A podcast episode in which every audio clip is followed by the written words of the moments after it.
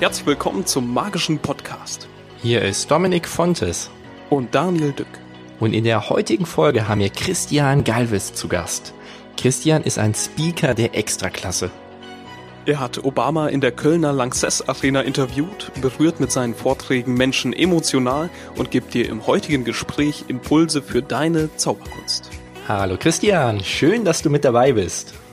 Hallo Dominik, hallo Daniel. Christian. Hallo Christian.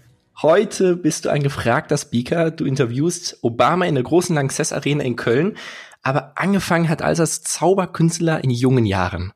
Wie kam es dazu? Ich habe tatsächlich 1980 mein erstes Zauberbuch in die Hände gedrückt bekommen. Ich äh, war damals, ich glaube, zarte elf Jahre alt und äh, war dermaßen fasziniert äh, von der Idee hinter der Zauberei, Menschen Verblüffung zu schenken, Menschen einen besonderen Moment zu geben und ähm, habe mich dann intensiver damit auseinandergesetzt und war dann 1983 bei den allerersten deutschen Jugendmeisterschaften mit dabei. Damals noch mit Bernhard Wolf, mit Detlef Simon Desimo und all den anderen, die zum Teil Profi-Zauberkünstler geworden sind. Und das waren so meine Anfänge auch in die Welt der Psychologie hinein. Und wie ging das dann so weiter? Was hast du sozusagen als in der Zauberkunst erlebt daneben? Oder war das so der größte Teil für dich? Na, ich habe ähm, die Zauberkunst tatsächlich lange betrieben, auch noch während des Studiums. Ähm, und äh, habe dann zahlreiche Meisterschaften gemacht, aber mein Thema war immer die Sprechzauberei. Ich fand immer so beide Seiten in der Zauberei spannend. Also das eine so diese angewandte Wahrnehmungspsychologie und dann das andere eben so die klassische Zauberkunst. Und äh, beides fand ich super faszinierend und ähm, und habe das dann äh, schon sehr früh für Agenturen gemacht, damals in den Boomzeiten der der Stand-up-Zauberei, als das so gerade losging, äh, Zauberer auch für Veranstaltungen zu buchen, die dann einfach rumlaufen und Stand-up machen und habe mich dann immer intensiver damit auseinandergesetzt. Äh, ich gehörte auch zu denen, die ihre Koffer gepackt haben und dann eine Woche lang nach Las Vegas gefahren sind, um sich zwei oder sogar drei Shows am Tag anzusehen. Die sind ja da zeitversetzt.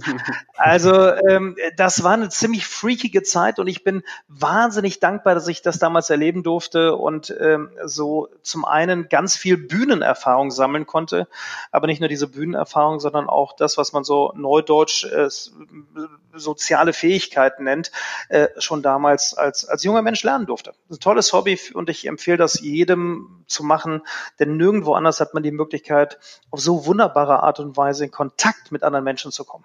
Mhm. Als Speaker hast du ja keine Requisiten wie als Zauberkünstler auf der Bühne. Hast du dich trotzdem damals schon wohlgefühlt, so ohne Requisiten, ohne wo man irgendwie flüchten kann und irgendetwas aus dem Koffer nehmen äh, muss oder sonstiges?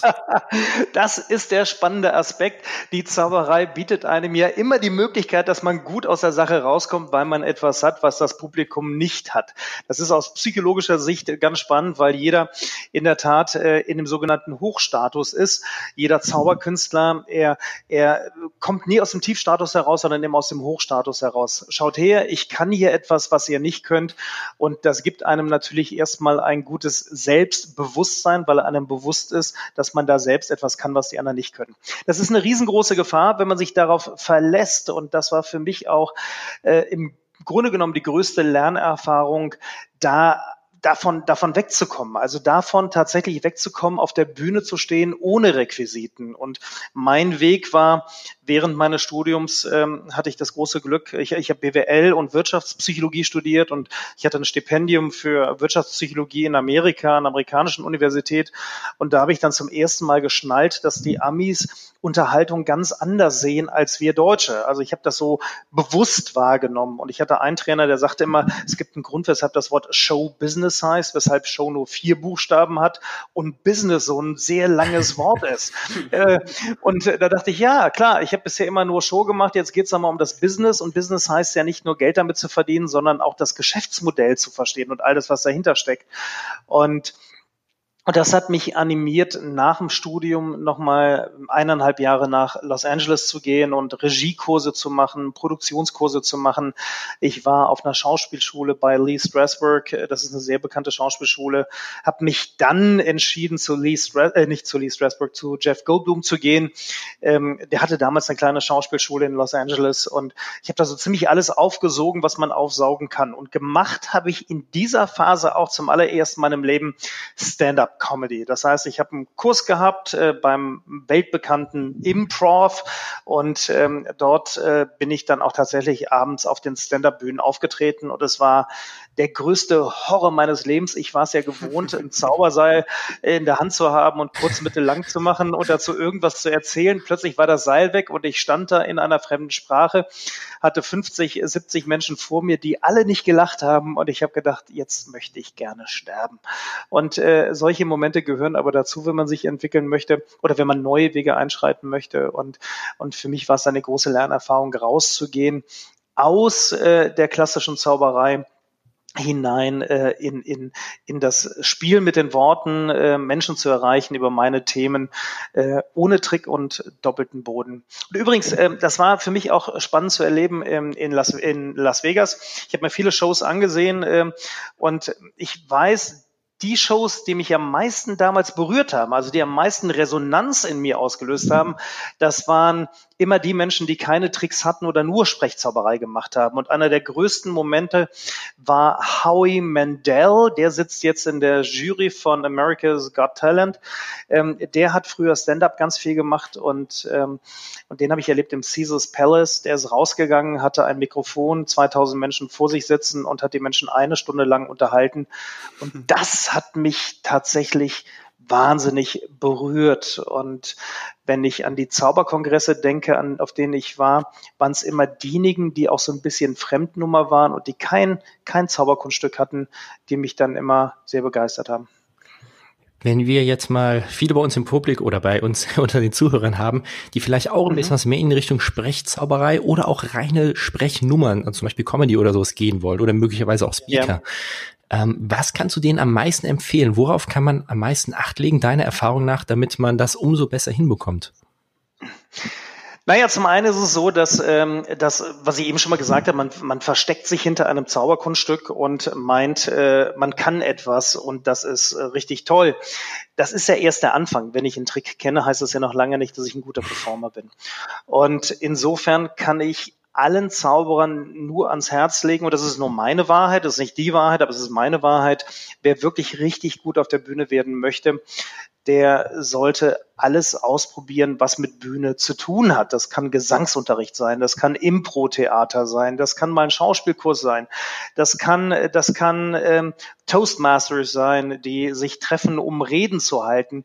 Also alles, was einen inspiriert, neue Dinge zu tun, neue Wege zu tun und neue Wege zu gehen und damit auch seine eigenen Kreativität, neue Impulse, neue Inspiration zu geben, das beflügelt. Und übrigens die besten Zauberer, die ich kenne, auch auf dem deutschsprachigen Markt, das sind immer Menschen, die über den Tellerrand geguckt haben. Ähm, Simon Piero zum Beispiel, das ist, äh, ist ja, äh, der, der ist weltweit unterwegs, super erfolgreich mit seiner iPad-Zauberei und, und ähm, Simon ist so ein wahnsinnig neugieriger Typ, der in alle Bereiche reinschaut und das fasziniert mich. Das war übrigens auch einer der Gründe, hat er auch in der Magie drüber geschrieben, das war einer der Gründe, weshalb ich ihm auch gesagt habe, pass mal auf, für dich ist dieses ähm, eine ganz spannende Nummer, schau dir den mal an und dann habe ich ihm damals einen Kontakt äh, hergestellt und jetzt hat er ja tatsächlich seinen zaubernden Pepper und das freut mich. Aber Simon ist jemand, der woanders hinschaut und überlegt, wie kann ich das nutzen, um als Performer, als Zauberkünstler besser zu werden. Und das würde ich jedem Zauberer zurufen. Also sozusagen zusammengefasst, think outside the box. Absolut. Raus, neue Inspirationen holen, weniger auf Zauberkongressen rumhängen, sondern mehr auf anderen Kongressen, wo es auch inspirierende Momente gibt. Das können Künstlertreffen sein, das können Schauspieltreffen sein, das können, das kann das Köln Comedy Festival sein. Es gibt so viele Dinge, wo man sich inspirieren lassen kann von wirklich guten Leuten, die herausragend auf der Bühne sind und, und an das Thema rangehen und auch gerne mal mit anderen Leuten zusammenarbeiten. Also ich meine, äh, Eberhard Riese ist ja nun mal jemand, der, der viele bekannte Zauberkünstler auf dem deutschsprachigen Markt nach oben gebracht hat, sie begleitet hat auf wirklich, finde ich, finde herausragende Art und Weise. Und was der Apps immer gemacht hat, er hatte immer die Brille auch des Theaters auf. Er hat an der Schule, hat er lange Zeit eine Theater AG gemacht, hat immer ins, in, in Inszenierungselementen gedacht und, und das hat natürlich auch seine Arbeit mit Zauberkünstlern inspiriert. Weg vom Trick hin zu der ganzheitlichen Wahrnehmung, was möchten Zuschauer eigentlich sehen. Wenn du heute auf der Bühne stehst, hast du dann auch noch Elemente aus der Zauberkunst mit auf der Bühne oder ist das komplett Geschichte für dich? Wie sieht das momentan bei dir aus? es gibt tatsächlich eine Sache, die ich manchmal immer noch mache, den sogenannten Bill Switch. Ähm, ich glaube, den macht ja auch jeder Zauberkünstler auf dieser Welt. Und ich nehme den in sehr seltenen Fällen, um etwas zu demonstrieren. Und was ich auch mache, ist Paperballs over the Head. Das habe ich schon damals als Zauberkünstler gemacht, äh, mit großer Begeisterung und verbinde das jetzt ein bisschen mit Wahrnehmung und wie wir Menschen lernen zu lernen und wie damit auch unsere, unsere Welt sich in den Köpfen mehr und mehr festsetzt. Aber im Großen und Ganzen ist die Zauberei weg. Ich ähm, merke auch, also äh, tatsächlich, ich habe noch so eine, so eine Kinderzauberkiste zu Hause, weil ich früher sehr viel Kinderzauberei auch gemacht habe während meiner Schulzeit. Und diese Kiste packe ich aus, wenn im Freundes- oder im Bekanntenkreis oder bei meiner Tochter, das heißt, wir brauchen einen Zauberer, dann stelle ich mich nochmal hin. Aber viel mehr, weil meine Frau mich forciert und sagt, ich scheide mich von dir, wenn, äh, wenn du nicht zauberst. Und dann muss ich das machen. Und ich mache es aber dann immer mit großer Freude. Das ist doch schön. Wir haben in der Einleitung bereits angekündigt, dass du die Ehre gehabt hast, Obama zu interviewen. Wie ja. bist du dazu gekommen?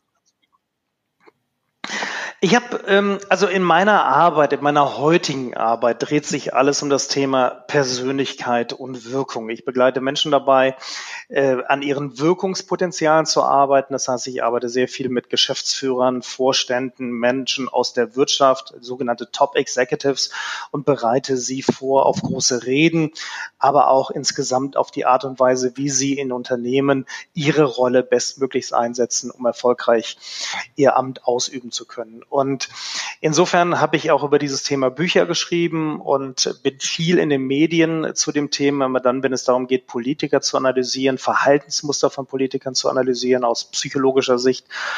Und ähm, ja, und da habe ich viel über Obama geschrieben und als dann ähm, der Veranstalter äh, Obama holte, war ich tatsächlich der Erste, der angerufen wurde und äh, war der Wunschkandidat vom, vom, ähm, von dem Team. Es sind auch viele andere vorgeschlagen worden, weil das nicht so einfach ist, Obama überhaupt interviewen zu dürfen. Das äh, entscheiden die Amerikaner vor Ort.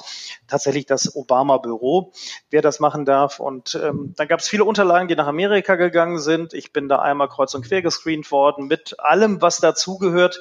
Telefonkonferenzen, Vorgespräche und dann kam irgendwann die große freudige Nachricht, Nachricht, ich darf Obama interviewen. Und das ist für mich eine ganz große Ehre gewesen, weil ich Obama von allen Politikern, die ich analysieren durfte, deren Reden ich analysieren durfte, derjenige ist, der tatsächlich herausragend ist. Übrigens auch als Zauberkünstler kann man sehr viel von Obama lernen, wenn man ihn mal als Persönlichkeit sich ein bisschen genauer anschaut.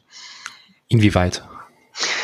Naja, es gibt so ein ganz einfaches Modell, was ich in meinen Coachings, in meinen Trainings anwende, wenn ich mit Führungskräften arbeite, und das ist das sogenannte 4K-Modell. Und jedes, jedes K steht für eine Eigenschaft einer herausragenden Persönlichkeit. Und erst wenn alle vier Eigenschaften zusammenkommen, äh, dann passt es so richtig, dann wird eine Person überzeugend. Und das erste K ist das aller, allerwichtigste. Das sollte sofort klar sein, wenn ich eine Person treffe, wenn ich auf sie treffe.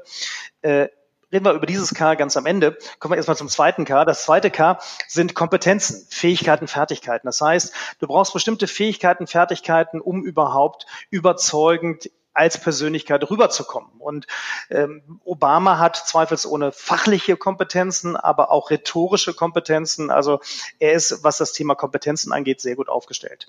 Das dritte K steht für Kongruenz und das ist Stimmigkeit. Das ist die Stimmigkeit im Gesamtauftritt. Kongruenz. Ich gebe dir mal ein Beispiel aus dem, aus, aus dem anderen politischen Bereich, äh, weil es da sehr deutlich war. Peer Steinbrück wollte ja mal in Deutschland Bundeskanzler werden gegen Angela Merkel. Und, ähm, und da waren ja zwei, die auf die Bühne gegangen sind, gesagt haben, wir wollen es gerne werden, Angela Merkel und Per Steinbrück. Und Per Steinbrück hatte auf jedem Plakat unter seiner Brust stehen, dass wir entscheidet, dass wir entscheidet, dass wir entscheidet. Wenn ich das unter meiner Brust stehen habe, dann sollte ich auch relativ häufig das Personalpronomen wir verwenden. So, hier kommt der Punkt. Ich durfte damals das Interview, dieses Kanzlerduell zwischen Angela Merkel und Peer Steinbrück fürs ZDF analysieren. Und bei der Sprachmusteranalyse ist rausgekommen, dass Peer Steinbrück ungefähr 200 Mal das Personalpronomen ich verwendet hat und 70 Mal das Wörtchen wir und Angela Merkel knapp 200 Mal das Wörtchen wir verwendet hat. Hier kommt der Punkt. Wenn ich als Zauberkünstler, so wie du zum Beispiel, Daniel, draußen stehen habe, ähm, Zauberkunst, die begeistert und etwas zum Lachen und zum Staunen, dann muss ich Begeisterung bei dir sehen. Dann bist du glaubwürdig, dann bist du authentisch. Wenn es bei dir ist, äh, Zauberer aus großer Leidenschaft, dann möchte ich gerne, dass der Dominik auf die Bühne kommt und von vornherein die Leidenschaft erkennbar irgendwie in sich trägt. Und das ist dann kongruent. Und äh, Obama ist das, was man deutlich sagen kann, der wirkt sehr glaubwürdig, der ist sehr stimmig im Gesamtauftritt, der Umgang mit seiner Familie, die Art und Weise, wie er spricht, die zugewandt hat, also extrem stark kongruent. Vierte K ist das Thema Konsistenz. Konsistenz heißt, ähm, dass es so eine Art Linie durch den Lebenslauf geht. Also äh, wann immer Barack Obama, wann immer Barack Obama irgendwo aufgetreten ist, äh, damals als Sozialarbeiter, da wollte er den Wandel. Dann als junger Student, da wollte er den Wandel. Dann äh, als junger Gouverneur wollte er den Wandel. Dann als Präsident wollte er den Wandel. Jetzt will er, äh, jetzt will er mit seiner Stiftung den Wandel vorantreiben. Also es zieht sich dieses Thema, zieht sich komplett durch sein Leben durch. Der ist nicht ein Fähnchen im Wind, sondern der trägt das seit vielen Jahren in sich und das führt mich zu dem ersten K.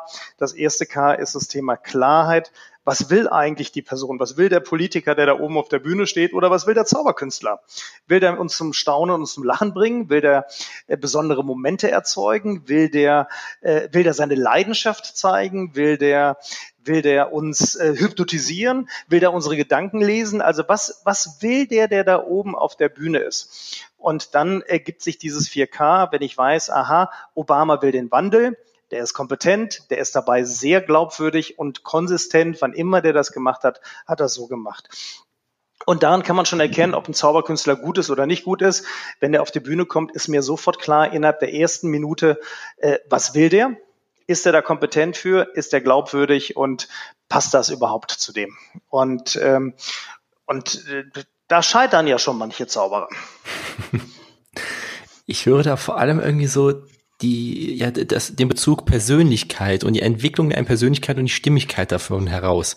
Ist das so richtig? Absolut, absolut. Das Gesamtbild, das Gesamtbild muss stimmen. Das Gesamtbild muss einfach stimmen. Und das Spannende ist, dass Menschen ja ein sehr, sehr gutes Gefühl haben, ob da irgendwo irgendetwas brüchig ist. Nehmen wir jetzt mal den aktuellen Präsidenten Amerikas, Donald Trump. Wenn der mit seiner Frau Melania über den roten Teppich geht, der kann seine, die Hand dieser Frau halten und trotzdem spüren wir, dass er in keiner guten Beziehung zu dieser Frau steht. Und ähm, und äh, das hat natürlich auch äh, ja total Wirkung auf uns, weil wir Menschen Schwingungswesen sind. Das ist sofort erkennbar und ähm, und und wir spüren übrigens auch bei einem Zauberkünstler. Ich komme jetzt mal auf den Zauberkünstler zurück, weil weil das ähm, weil das ähm, weil mich das auch wieder ein bisschen zu Obama bringt. Obama will nicht gesehen werden. Obama will nicht gesehen werden. Obama will, dass durch seine Reden, durch seine Worte Menschen sich selbst besser sehen und für sich selbst ein besseres Bild der Zukunft gewinnen. Und deshalb wirkt das so motivierend, weil wenn er redet, geht es nicht darum, Obama zu sehen, sondern es geht darum, mehr in Kontakt mit sich zu kommen und zu sehen, welche Schaffenskraft man hat. So, in meinen Vorträgen geht es übrigens auch immer darum, dass die Menschen sich selbst ein bisschen mehr sehen sollen und nicht mich sehen sollen. Und es gibt manche Zauberkünstler, die gehen auf die Bühne und sagen, schaut her, wie toll ich bin und was ich kann und yippie ich bin so super und hugga hugga hugga. Nein, darum geht's gar nicht. Ich glaube, was einen guten Zauberkünstler ausmacht, ist, dass er viel mehr versucht, dass die Menschen selber in ein Gefühl reinkommen, dass sie sich selbst ein bisschen mehr sehen, dass sie selber ein bisschen mehr erleben und selber ein bisschen mehr Emotionen entfachen. Dann war es richtig gute Zauberei. Ist das dann dementsprechend auch so, je stimmiger das persönliche Leben ist, also je ein glücklicheres Leben man privat führt, desto authentischer und stimmiger kann man auch auf der Bühne damit seinem Publikum interagieren?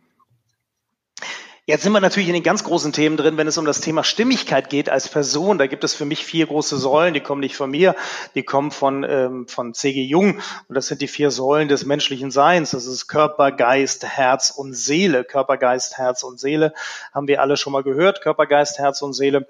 Und, ähm, und wir haben ein Gefühl dafür, ob jemand in diesen vier Säulen sehr viel Fülle hat. Heißt, wenn jemand auf die Bühne kommt, dann spüren wir, hat er die richtige Energie, ist der da, ist er leidenschaftlich, ist er präsent, ist er selber in einem guten State, Körper, ist er da wirklich gut, richtig gut aufgestellt das Thema ähm, Geist. Glaubt der an seine Zauberei? Mag der das Publikum? Was denkt der vom Publikum? Wie gut ist der da drin? Also hat er da auf der Ebene totale Fülle? Das Thema Herz. Geht er in guten Kontakt mit sich selbst? Geht er in Kontakt mit anderen Menschen? Ist er wirklich mit dem Menschen connected? Und das Thema Seele ist das wirklich für den eine Sache, die er auf die Bühne bringt, die ihm wichtig ist, von der er beseelt ist. Und, ähm, und wenn, wenn, ich, wenn ich Menschen sehe, die mich berühren, bewegen, begeistern, dann, ähm, dann, dann sind das immer Menschen, die eine gute Energie haben, wo ich das Gefühl habe, die sind gut aufgestellt, die, die sind mir zugewandt, die haben gute Überzeugung, also Geist, die sind, die sind in einer guten Herzensverbindung mit mir und die machen das, was sie da tun, mit großer, mit, mit groß, mit ganz viel Seele, mit ganz viel Seele. Und, äh, und, äh, und auch da komme ich nochmal zurück auf die Zauberei. Ich will gar nicht so kritisch klingen, aber was mir oft aufgefallen ist in der Zauberei, es gibt viele Zauberkünstler, die haben einen Mangel im Bereich, und ich meine das gar nicht böse, weil ich ja auch damals so war und sicherlich daraus eine Menge Geschäft habe, so an Selbstbewusstsein, Selbstvertrauen und schaut her, jetzt kann ich einen Trick und dann kommen sie aus der zweiten Reihe und können auf einmal etwas, was andere Leute nicht können und das stärkt sie, das stabilisiert sie innerlich. Aber es ist ein Trick und dieser Trick ist im Außen, der ist nicht im Inneren. So, und hier kommt der Punkt. Man spürt bei einem Zauberkünstler, ob er innerlich total souverän, cool äh, ist und ob er ein anderes Anliegen hat, außer einen Mangel in seiner eigenen, seinem eigenen Geist, in seinem eigenen Selbstbewusstsein äh, äh, zu verdrängen nehmen wir mal so Juan Tamariz. Der Typ ist ja wirklich schräg drauf. Der sieht ja aus wie so ein, wie so ein Waldelch und trotz alledem ist der, hat er so eine gute Überzeugung über sich selbst, so eine große Selbstliebe, so eine große Klarheit über sich selbst, genauso wie zu den Menschen und eine gute Herzensverbindung und er ist beseelt, das spürt man und der ist auch voller Energie und, äh, und, und das spürt man und das macht ihn zu einer kompletten Person, die wir uns auch gerne anschauen.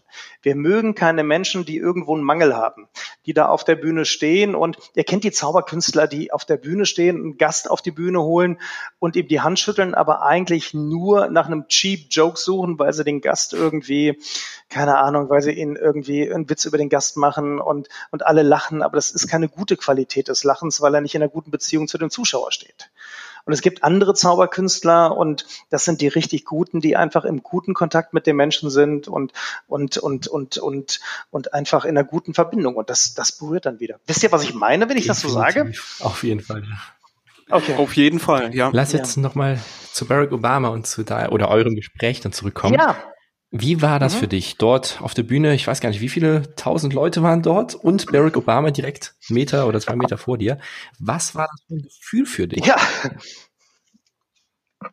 Also, ähm, die Entscheidung, dass ich das Interview machen würde, kam tatsächlich erst wenige Tage vor dem Interview. Die kam an dem Freitagabend 22 Uhr 21.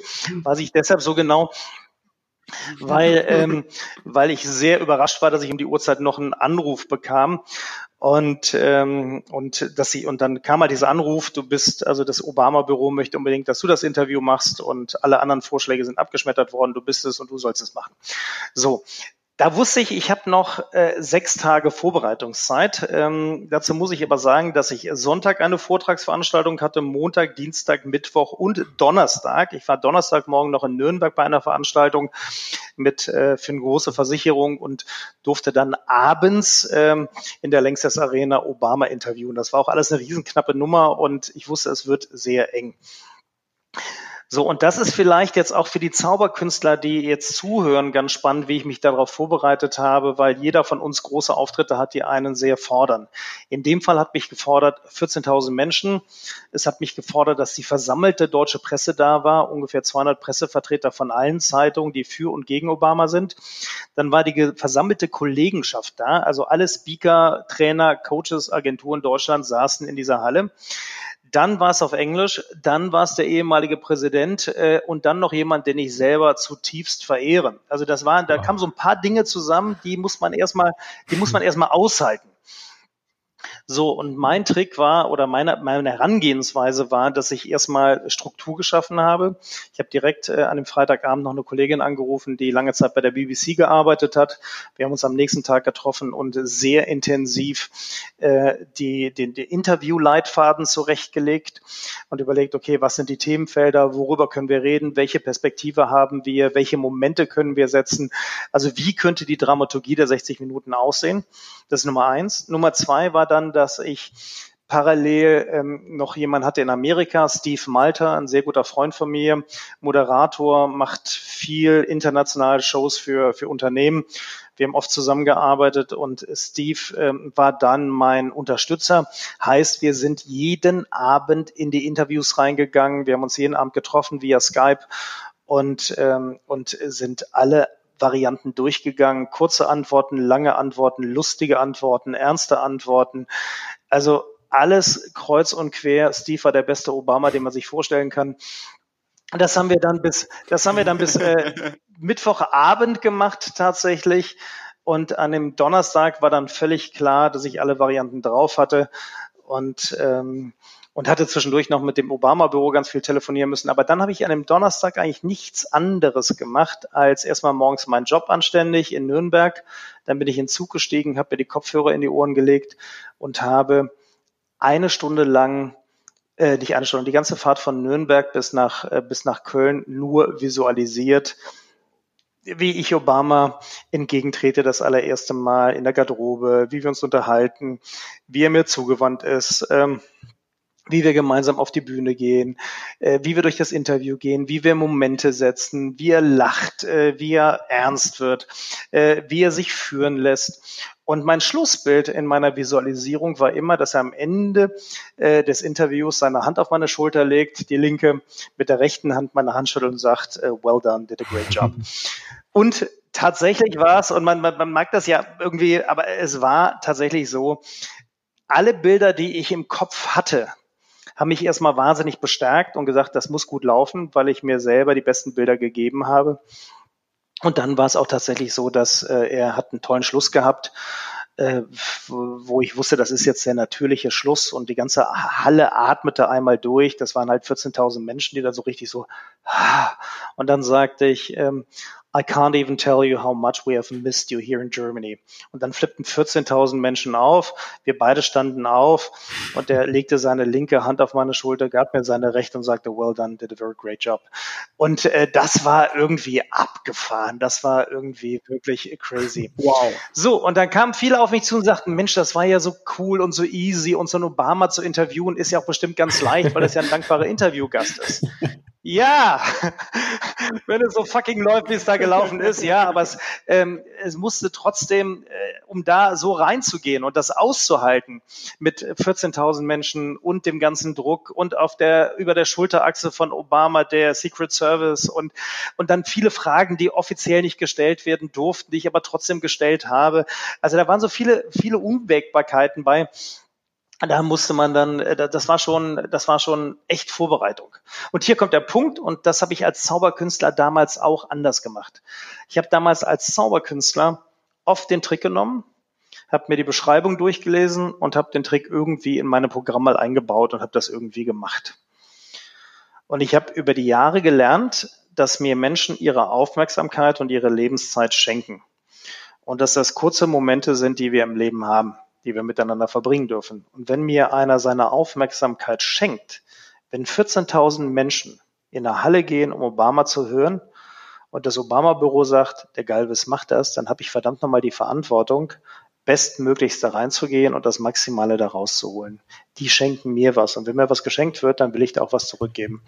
Und diese Vorbereitung, die habe ich früher oft als Zauberkünstler nicht gemacht, weil ich einfach gedacht habe, ach, zeigst einen Trick drei, vier, fünf Mal, wird sich schon irgendwas ergeben. Und das ist was, was ein bisschen gebraucht hat, bei mir zu entstehen.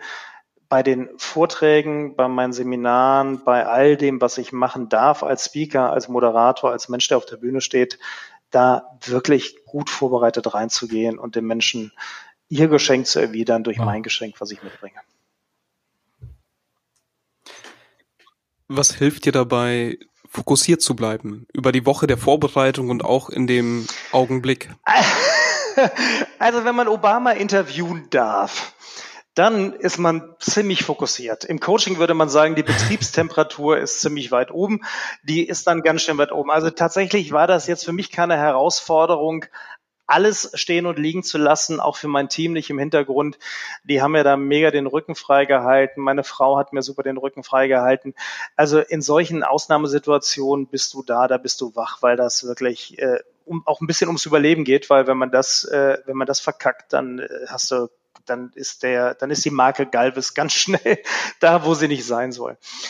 Ähm, die große Herausforderung ist äh, tatsächlich in anderen Bereichen und das ist, ähm, ist äh, der Bereich, sich wirklich weiterzuentwickeln. Und es gibt ja diese sogenannte Eisenhower-Matrix. In dem, was wir, was wir tun, arbeiten wir oft in unserem Leben und wenig an unserem Leben. Also mal wirklich rauszugehen und zu überlegen, was ist das, was ich jetzt zukünftig machen möchte, um meinen Weg, um das, was ich im Leben will, andere Menschen wachsen zu lassen weiter zu verfolgen. Was sind die Themen? Und wir lassen uns ja sehr schnell ablenken von allem Möglichen. Und da gehe ich immer persönlich raus. Ich war tatsächlich jetzt vor zwei Wochen war ich draußen. Ich schließe mich dann ein. Ich war auf dem Petersberg in Bonn, ganz oben, tolles Suite gehabt, schön auf den Rhein geblickt. Und dann habe ich mich da drei Tage eingeschlossen und bin ganz tief in mich gegangen, weil ich weiß, Gedanken verloren heißt oftmals Gedanken gewonnen. Nur wenn man sich wirklich mal rausnimmt und überlegt, das, was ich da tue, ist das richtig? Ist das das, was ich wirklich machen möchte? Entspricht das mir und meinen Werten? Wo geht da die Reise hin? Ist das die richtige Reise? Äh, mit wem möchte ich die Reise gerne gehen? Was soll dazugehören? Was soll da nicht dazugehören? Erstmal, wenn man da Klarheit hat, dann hat man auch eine Richtung und es braucht die Richtung, um sich eben nicht zu verzetteln bei den vielen Angeboten, die man da hat. Wie oft nimmst du dir diese Zeit, nochmal sozusagen zu dir selbst zu kommen? für die Richtung zu klären? viel zu selten, viel, viel zu selten, viel zu selten. Ähm, tatsächlich einmal im Jahr äh, drei Tage komplett raus und zwischendrin immer wieder Bestandsaufnahme. Dieses, ähm, dieses, das, was da erarbeitet wird, da gibt's dann immer ein, ein, ein, ein Bild, ein fertiges, das hängt über dem Schreibtisch von mir.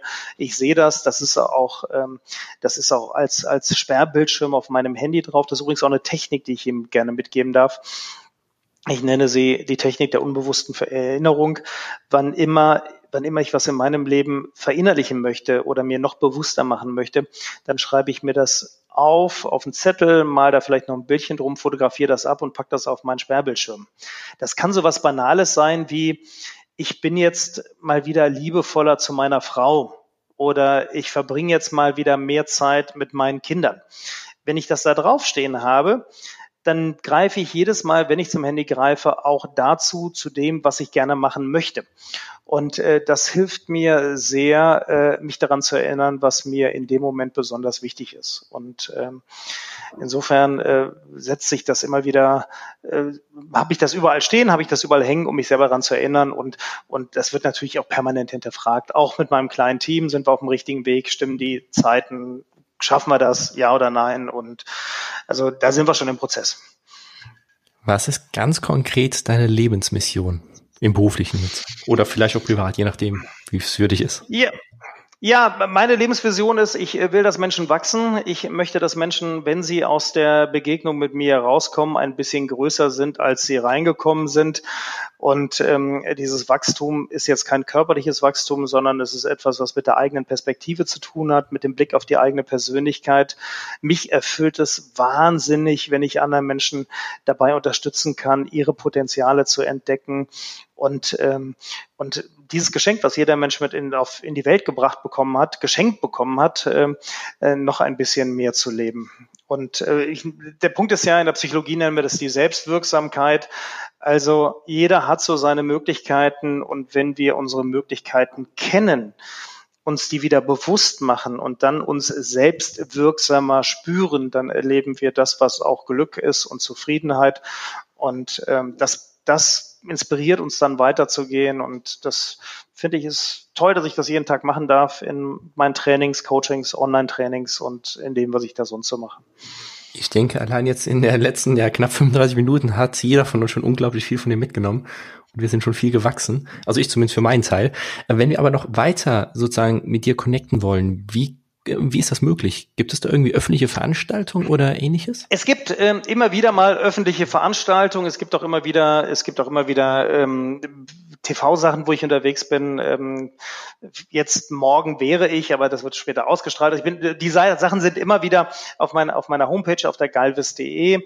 Es gibt etwas, was ich ähm, jedem gerne zurufen möchte, ähm, was er mal machen kann, wenn er mal ein bisschen mehr von mir haben möchte. Es gibt einen, einen Heldentest, www.heldentest.de.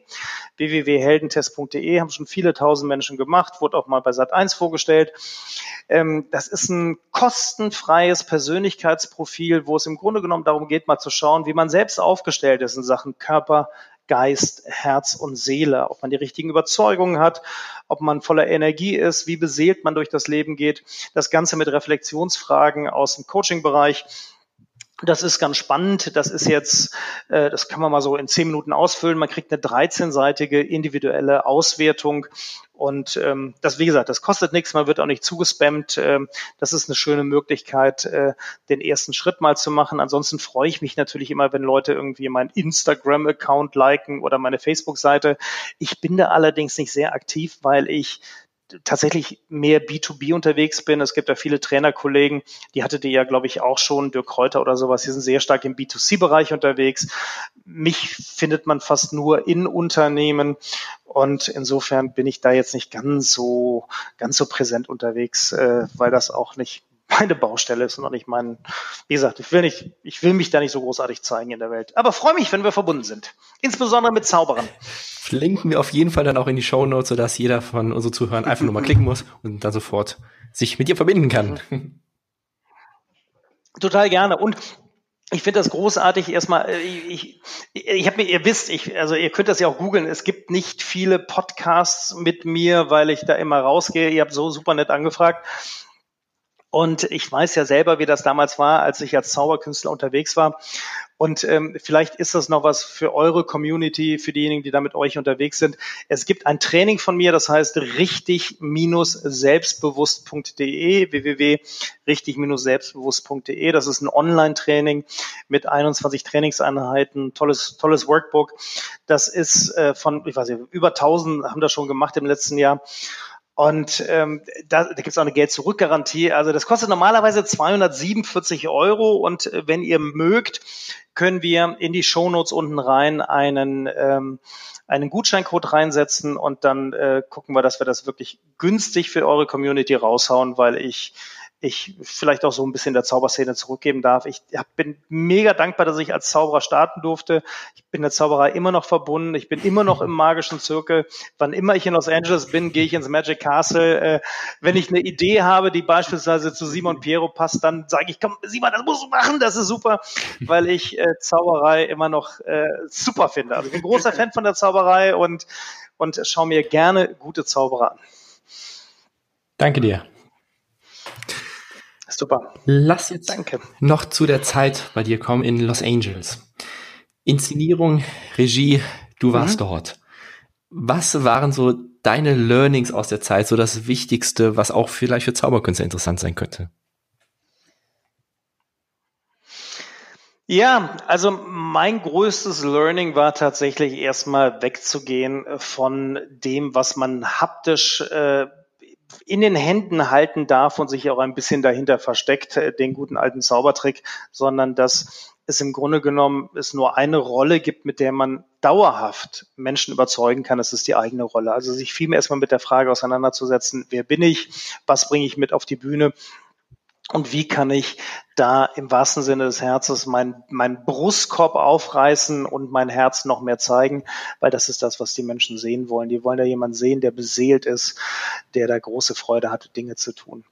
Was ich aus Amerika mitgenommen habe, ist, dass, ähm, ich habe es eben schon mal gesagt, mit dem Showbusiness, dass es ein Geschäft ist und dass ein Geschäft auch viel mit dem Thema Kompetenzen zu tun hat und ähm, dass es viele andere Dinge braucht, um zu überzeugen. Das ist Stimme, das ist körpersprachliche Präsenz, das ist die Art und Weise, wie ich meine Texte schreibe, äh, in Kontakt mit dem Publikum stehe. Das sind so viele Dinge, die, die ganz weit weg sind von der Zauberei, von der, von der Tricktechnik, die aber enorm wichtig sind für, für das, was ein Zauberkünstler am Ende des Tages ausmacht.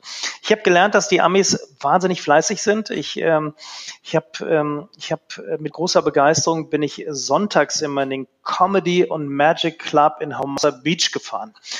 Das war so ein Club, äh, wie so ein Stand-up-Club. Jeden Sonntagabend gab es da gab es da eine Show und ich habe mir die jeden Sonntag reingezogen und zwar nicht wegen der Zauberer und nicht wegen der Comedians, die da waren, sondern weil Jay Leno, der großartige Late-Night-Talker in Amerika, äh, der zu dem Zeitpunkt noch on-air war, jeden Sonntag da eine Stunde auf der Bühne stand und die Gags für die nächste Woche ausprobiert hat. Und das hat mich wahnsinnig fasziniert. Das muss man sich mal vorstellen. Der steht von montags bis freitags vor der Kamera, macht jeden Tag eine Live-Sendung und dann fährt er an einem Sonntag mit einem seiner 77 Autos, die in seiner Garage stehen, in diesem Comedy und Magic Club und stellt sich nochmal eine Stunde auf die Bühne, macht so eine halbe Stunde Stand-up und dann eine halbe Stunde haut er die Gags raus der nächsten Woche, die seine Autoren geschrieben haben. Und das würde in Deutschland kein Stefan Raab, kein äh, Joko, kein Klaas machen. Fünf Tage die Woche Fernsehen, um dann auch nochmal richtig gut vorbereitet in die nächste Woche reinzugehen. Und das ist nur ein Beispiel von der, von der Arbeitsethik, die die Amis haben, äh, einfach andere Menschen zu erreichen. Und das hat mir sehr die Augen geöffnet, äh, dass das manchmal ein also bisschen mehr sein darf, um wirklich gut zu sein die Amis sagen immer so sehr schön, der, der Unterschied von, von, von schlecht zu gut ist wie vom Boden bis zum Teppich und von gut bis herausragend, vom Teppich bis zur Decke. Und da ist viel Wahres dran. Und die meisten gehen diesen schweren Weg nicht vom Teppich bis zur Decke, weil es ja so einfach ist, äh, kurz, mittellang zu machen und damit die Menschen zu verblüffen. Also sollte man als guter Speaker oder als guter Zauberkünstler auf gar keinen Fall eine Vier-Stunden-Woche anstreben? So übertrieben formuliert. Ja, also jetzt spreche ich dir das Buch von Tim Ferriss an. Ich habe den Tim mhm. kennengelernt in Amerika und, ähm, und auf dem Kongress, wir waren auf dem gleichen Kongress und wir haben uns lange unterhalten, weil ich dann auch immer sehr kritisch bin, wenn jemand so ein Buch schreibt. Super netter Kerl und äh, das führt mich im Grunde genommen zu dem, was ich ganz am Anfang gesagt habe. Weil der Tim hat eine Vier-Stunden-Woche, aber das ist die Vier-Stunden-Woche, in der er tatsächlich arbeitet, operativ arbeitet. Die anderen Stunden in der Zeit macht er das, was ihm wirklich Spaß macht.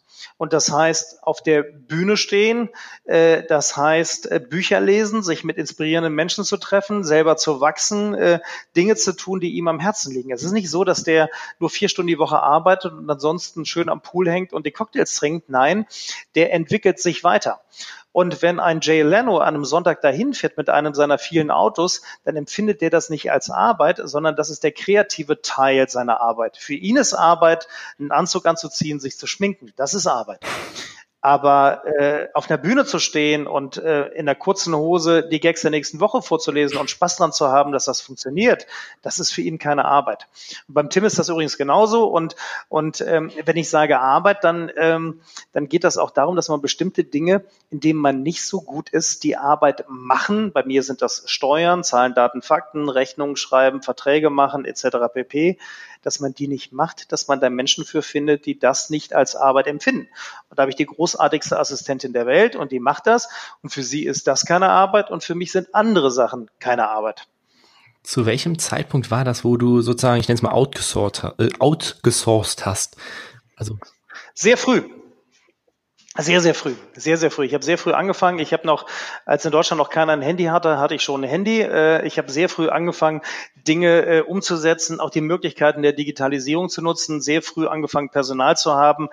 Ähm, das, äh, das gehört auch ein bisschen dazu, sich wirklich auf das zu fokussieren, was einem wichtig ist und, und auch nur das zu tun, was einem wirklich wichtig ist, weil nur so ist man da erfolgreich unterwegs. Und wenn ein Zauberkünstler sagt, ich habe keine Zeit dafür, mich kreativ mit meiner Zauberei auseinanderzusetzen, weil ich ja so viele andere Dinge noch tun muss, dann ist das, ähm, dann ist das definitiv der falsche Weg. Also, nee, macht man nicht. War das für dich einfach, ein Stück Kontrolle abzugeben? Also für mich ist es gar nicht so, dass ich ein Stück Kontrolle abgebe, sondern meine Wahrnehmung ist, dass ich eine Assistentin habe, die so eigenverantwortlich arbeitet, die mich kontrolliert und sagt, pass mal auf, du musst heute dies, das und jenes machen oder da ist, äh, heute Morgen haben wir gesprochen, da sind wir durch den Tag gegangen und dann sagte sie, da ist der Link, da ist dies, da ist das. Das ist doch super. Das ist doch, also ich gebe doch keine Kontrolle ab, sondern ich sorge dafür, dass jemand meine, meine Lebenswelt ein bisschen im Blick hat und mir hilft, dass ich noch leichter durch das Leben gehen kann. Das klingt hervorragend, das will ich auch. Sehr cool. Ähm, wie sieht es ansonsten so bei dir aus? Ähm, Speaking, du bist jetzt ja professionell als Speaker unterwegs. Ähm, was ist das mhm. für dich für eine Szene? Also hat die ganz große Potenzial, weil es wird ja immer größer, immer besser. Oder wie siehst du das? Ja, also, es gibt ja viele Kollegen, die da draußen rausgehen und sagen, du hast eine Stimme, du solltest etwas sagen, geh raus, werde Speaker. Und dann gibt es äh, viele, die Trainingsangebote anbieten. Ich möchte jetzt keine Namen nennen, aber denen die Tausende gehen und dann steht man da und dann hüpft man und dann wird man auf einmal Speaker und hat seine Unterlagen. Ähm, ganz ehrlich, die besten Speaker, die ich kenne auf dem deutschsprachigen Markt, würden sich wahrscheinlich nicht einmal Speaker nennen. Warum? Weil sie einen Inhalt haben weil sie einen Inhalt haben, weil sie ein Thema haben, weil sie etwas beschäftigt und weil sie deshalb gute Speaker sind. Und das sind die Menschen, die mich berühren. Ich habe ganz oft, dass Menschen zu mir ins Coaching kommen und sagen, wir würden gerne so reden wie bei TED, TED.com. Ja, TED kennen ja wahrscheinlich alle Zauberkünstler, diese Online-Plattform, wo man sich Vorträge aus der ganzen Welt anschauen kann, diese TED-Vorträge. Und ähm, die Menschen, die bei TED auftreten, das sind Menschen, die 18 Minuten über ein Thema reden, mit dem die sich seit zehn Jahren auseinandersetzen, für das sie eine große Leidenschaft haben, wo sie wahnsinnig beseelt sind, wo sie absolute Fachexperten sind, wo sie wirklich eine Meinung, eine Haltung, eine Kompetenz zu haben. So, Jetzt gibt es diese ganzen Speaker, die da draußen im Markt auf einmal auftauchen und jetzt hören, dass man damit äh, in einer Stunde 5.000, 10.000, 15.000 Euro verdienen kann. Und die meinen dann, das kann ich doch auch. Ich stelle mich da auch hin, erzähle meine Lebensgeschichte und sage, wie ich aus meiner Depression rausgekommen bin und werde dann auf einmal gebucht. Das funktioniert nicht. Und im Grunde genommen hat es sich in den letzten Jahren, hat sich da so ein Markt entwickelt, wo es mehr und mehr darum geht, dass man den Goldgräbern die Schaufeln verkauft. Und ich kenne nur ganz, ganz wenige, ganz, ganz wenige Speaker, die es wirklich geschafft haben, sich als Speaker ausbilden zu lassen und dann Speaker geworden sind und davon leben können. Diejenigen, die richtig gut sind, sind die, die erst ein Thema hatten, ja, bei mir war das äh, erstmal die über die Zauberei kommend, hinein in die Welt der Unterhaltung, das verbunden mit der Psychologie, das habe ich ja nun mal studiert, ähm, und, und, und dann meine eigenen Themen über die Zeit gefunden habe, Menschen begleitet habe und dann erst mit meinen Themen auf die Bühne gegangen bin. Und genauso ist das bei allen anderen. Du musst wirklich erstmal ein Fundament haben, um als Speaker erfolgreich unterwegs zu sein und hinzugehen und zu sagen, ich mache jetzt einfach mein Thema ist wenig erfolgsversprechend. Wie siehst du das? Findest du, ist die Zauberkunst eine gute, nenne ich es mal, Grundausbildung, wenn man das viele Jahre lang macht, für Speaker zu sein? Also, tatsächlich kommen ja ganz viele Speaker aus der Zauberszene heraus, ähm, viele Speaker, die als Zauberer auftreten, äh, die viele Zauberer, die überwiegend als Zauberer auftreten, machen ja auch Speakings. Nikolai Friedrich gehört zum Beispiel dazu, Thorsten Havener, ähm, das sind ja die, die auch in der Speaker-Szene zwischendurch immer wieder auftauchen. Gibt da noch ein paar andere. Dann gibt es welche, die nicht mehr zaubern und nur noch Speaking machen. Nehmen wir mal so einen Bernhard Wolf oder ähm, ja, gibt, gibt da ganz viele von denen, die äh, in der Speaker-Szene unterwegs sind. Ähm, einer der bekanntesten, der auch tolle Bücher geschrieben hat, ist äh, der Richard Wiseman. Ähm, tolle Bücher geschrieben über, über das Thema allgemeine Psychologie. Ähm, also, das ist eine super Grundausbildung, ähm, auf eine Bühne zu gehen, Menschen zu steuern, Emotionen im Publikum zu steuern. Ähm, aber es braucht ein bisschen mehr als ein Zaubertrick. Es braucht tatsächlich auch Inhalt. Und viele, viele haben das, also viele haben das super. Also ich meine, die Zauberei, das ist ja das Tolle, ist ja in der, in, wer, wer sich für Zauberei interessiert, hat ja, ist ja zumindest nicht, also ich sag mal, die Zauberer sind die hellsten Kerzen auf der Torte, könnte man, glaube ich, sagen.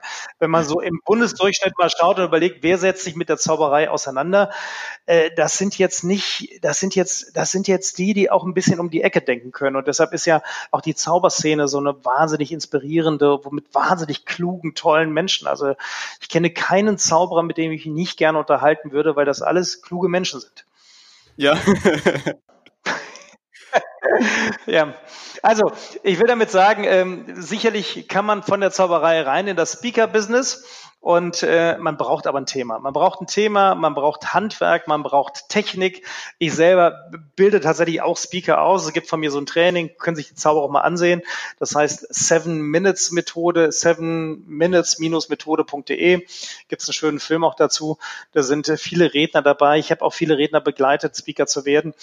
Und ähm, also, aber das immer nur dann, wenn das Menschen sind, die wirklich auch was zu sagen haben dann bin ich auch dabei und sage, yippie, hier können wir was tun. Ganz aktuell, ich habe gestern mit jemandem telefoniert, das ist der Professor für das Thema nachhaltige Investments in Deutschland, hat einen Lehrstuhl an der Uni und den begleite ich jetzt, äh, weil der wirklich einfach, der hat was zu sagen. Alles, was der braucht, ist die Technik. Wie kann ich das vor 100, 500 oder 1000 Menschen sagen und da was drumherum aufbauen, dass die Menschen noch mehr mich hören möchten? Hm. Was bedeutet für dich Speaking in möglicherweise einem Satz? Speaking ist die Möglichkeit, Menschen durch das gesprochene Wort im Herzen zu erreichen. Wow, das klingt gut. Und genau das versuchst du auch bei deinen Vorträgen, dass die Menschen dich im Herzen spüren? Das gelingt natürlich nicht immer und es geht auch nicht darum, dass sie jetzt unbedingt mein Herz spüren. Menschen sind natürlich Schwingungswesen, aber mir geht es vielmehr darum, dass ich innere Zustände bei den Zuschauern steuere durch die Geschichten, die ich erzähle, durch, durch, die, durch die Welt der Psychologie, die ich näher bringe, die abgeglichen wird mit dem eigenen Leben. Und ich sage immer, ein guter Vortrag ist dann ein guter Vortrag, wenn man ins Publikum schaut und da sitzen 500 Menschen vor einem, die so einen Wackeldackelblick haben. Wenn die so mit dem Kopf so ganz, ganz vorsichtig nicken, dann weiß ich, die sind jetzt nicht nicht bei mir, sondern die sind ganz tief bei sich drin. Wenn ich eine Geschichte von meinem Sohn erzähle zum Thema, keine Ahnung, Wahrnehmung und, und ich erzähle diese Geschichte und ich merke, die nicken alle mit dem Kopf, dann weiß ich, dass sie das sofort abgleichen mit ihrem eigenen Erleben und äh, dann ist aus meiner Sicht ein Vortrag hm. gut. Lieber Christian, vielen, vielen Dank, dass du heute unser Gast gewesen bist. Mit Blick auf die Uhr müssen wir leider allerdings schon zum Schlusssport kommen. Ja. Wir haben noch, ja, ein, bitte. Äh, noch ein paar, also ganz genau drei Fragen vorbereitet. Die würde ich einmal bitten, ganz kurz und knapp zu beantworten. Okay. Und zwar, was aus deiner Vergangenheit konntest du am meisten für deinen heutigen Erfolg als Speaker für dich mitnehmen? Äh, Ausland gehen, andere Menschen kennenlernen, neue Kultur. Kannst du ein Buch oder eine Webseite besonders empfehlen? Natürlich alle meine eigenen Bücher und heldentest.de. Wie gesagt, alle Shownotes könnt ihr direkt rüberklicken und dann, ja genau, seid ihr drauf. Christian, stell dir vor, du könntest ein großes Plakat auf einem prominenten Platz in einer größeren Stadt mit einer Message von dir platzieren. Welche Lebensweisheit von dir würdest du darauf schreiben, wovon du möchtest, dass diese jeder erfährt?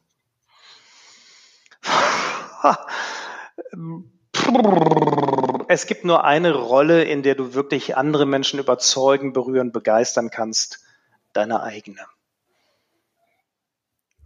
Und gibt es etwas, was du den Hörern noch zum Schluss mitgeben möchtest? Du hast das Schlusswort.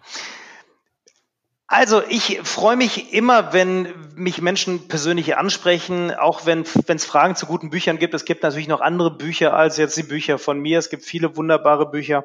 Ähm, wenn durch das, was ich eben gesagt habe, der eine oder andere Zauberkollege der Meinung ist, er möchte mir gerne mal schreiben, Kontakt mit mir aufnehmen und, und will noch mehr Informationen haben, kann er das jederzeit machen. Ich beantworte auch fast alle Mails selber und äh, freue mich, wenn ich, wenn ich einen Mehrwert stiften konnte und, äh, und geht raus, macht tolle Zauberei, begeistert die Menschen. Das ist ein so wunderbares, wunderschönes Hobby, äh, Menschen eintauchen zu lassen in eine Welt, die sie beflügelt, sie bereichert. Äh, da habe ich Spaß dran. Mehr davon. Wow. Vielen, vielen, vielen Dank, Dank dass du dabei gewesen bist. Danke euch beiden, Dominik und Daniel. Bis dann. Ciao. Mach's gut. Jo, ciao. Ciao. Das war eine weitere Folge Magischer Podcast für dich. Vielen Dank, dass du heute wieder mit dabei gewesen bist. Wir freuen uns, wenn du auch in zwei Wochen wieder einschaltest und bis dann. Ciao. Ciao.